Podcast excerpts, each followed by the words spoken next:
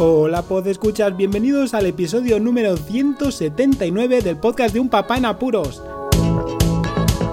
Hoy debería haber estado Marcos como protagonista del podcast, pero bueno, ayer intentamos grabar y al final nos vimos abordados por el resto de la familia.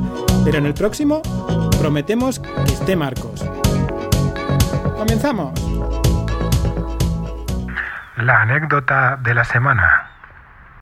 Este pasado fin de semana, Marcos tuvo un partido amistoso fuera de casa, fuera de su campo de fútbol habitual y aprovechó el momento, pero vamos, de lleno. La verdad es que salió poco tiempo, tienen que rotar mucho los jugadores, porque claro, al ser preparatorios estos partidos y ser los niños pequeños, tienen que empezar a notar esas rotaciones. Y Marcos consiguió meter un gol.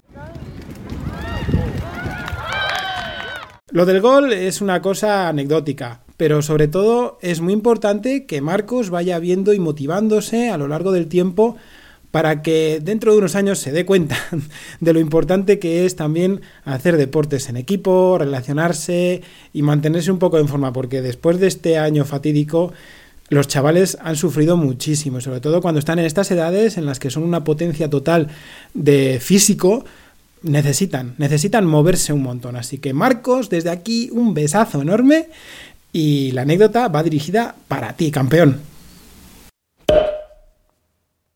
Hoy el podcast tiene pinta reflexiva. Estoy metido de lleno en la elaboración de un nuevo proyecto de podcasting, Laboratorio COVID, que intentaré dar el máximo bombo posible dentro de, mis posibilidades y valga la redundancia, porque claro, estoy saturado de muchas tareas y bueno, que me gustaría mucho crear una comunidad más rápido, pero es, es muy difícil, que es lo más importante en esto del podcasting para lograr una gran difusión. Ese proyecto me está llevando mucho tiempo. No significa que me esté mmm, costando en cuanto a que sea algo que no me guste, no, todo lo contrario. Todos los proyectos que intento sacar adelante lo hago porque me veo con ganas y sobre todo este podcast lo veo necesario. Llega un poco tarde después de un año de empezar toda esta pandemia, pero quería sentar un poquito las bases y tener eh, contenido suficientemente robusto para que la gente lo pudiera disfrutar. Y sobre todo que el podcast también lo realizasen mis compañeras de trabajo que son completamente novatas en el tema y bueno, había que dar un rodaje y ver cómo poder afrontar las conversaciones que tenemos en nuestra sala del café por ahora y que luego seguramente tendrá más secciones. Pero eh, quería sobre todo no centrarme en este proyecto, sino en los proyectos de podcasting en general, en los que tienes ganas y ya pasas, como sucede con este podcast, que no me cuesta porque divago o hablo de una forma distendida, improvisada, sobre temas que son del día a día y es como contárselo a un amigo, ¿no? Pero cuando quieres hacer un podcast para otra gente, para ayudar y también por el resto de los componentes del podcast, la cosa pues como que te pone un poco, no nervioso, pero sí excitado en cuanto a que hay que eh, pulir cosas, eh, estar más atento a la edición, mmm, concretar temas, hablar un poquito más eh, rigurosamente, quizá en este pues a lo mejor metas un poco más la gamba porque bueno, va de rodado el podcast, hablas de forma improvisada, pero en el otro tienes ya que, también que tener un poco más de tiempo para hablar, porque es un poco más largo.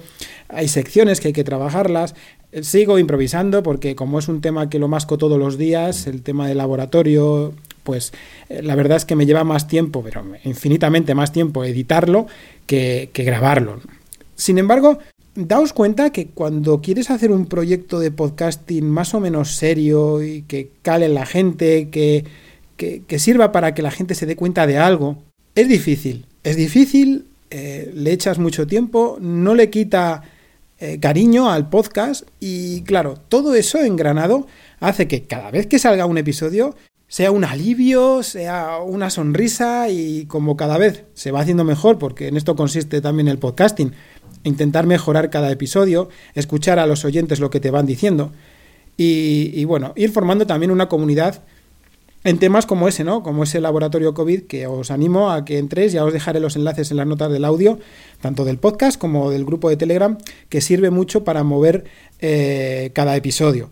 Recuerdo mucho aquel primer podcast que, en el que colaboré, pero de forma activa, y que fue Trending Ciencia. Lo echo mucho de menos porque fue como mi inicio verdadero en el podcasting a la hora de preparar un podcast en serio. Y recuerdo que algunas veces lo pasaba mal porque aunque pasaba mucho tiempo desde que me tocaba grabar la primera vez hasta la siguiente ocasión, porque éramos un grupo de podcaster y científicos y así nos íbamos rotando, no estaba preparado en aquel momento para poder compaginar eso con mi vida cotidiana y aún era muy novato en estas lides de coger el micrófono y hablarlo. Así que recuerdo mucho aquel podcast recuerdo mucho también las colaboraciones porque me metí de lleno en aquel podcast pensando, bueno, mira, he colaborado en un montón de podcasts y me veo suelto, ¿no? Con soltura para poder grabarlo y no, no era así porque cambia la perspectiva de un podcast hablado sobre temas eh, pues generales o de temas que son fáciles y que generas tertulia, por ejemplo, cuando he colaborado con otros podcasts pero cuando tienes que generar tú una sección, y más en aquel momento que generamos secciones muy cortitas, de 5 o 10 minutos, pero claro, necesitábamos que fuese riguroso a la vez que divulgativo. Y bueno, aquella fue mi primera incursión en, en eso de elaborar de forma más seria un podcast y me pareció más difícil que escribir en el blog, por ejemplo, como blogdelaboratorio.com, que era aquel blog en el que escribía de una forma más asidua con temas científicos. Ahora es todo lo contrario. Genero más fácil un podcast que tener que generar artículos eh, dedicados a cada una de las partes en las que mostraré dentro del podcast. También es más dinámico, me, creo que me gusta más, es una forma de compartirlo con mis compañeras dentro del laboratorio. Bueno, en fin, que, que las cosas han cambiado bastante. Creo que el podcasting va tomando más riendas a la hora de difundir muchos contenidos y cuando os metáis en un proyecto de podcasting, hacedlo con cariño, es lo mejor echarle horas, si hay que echarlas, eh, yo pues las tengo que quitar del sueño otra vez, ahora en este inicio del podcast, en estos comienzos, hay que ir puliendo muchas cosas para que luego sea más fácil publicarlas. Y sobre todo, sobre todo, hacedlo, hacedlo.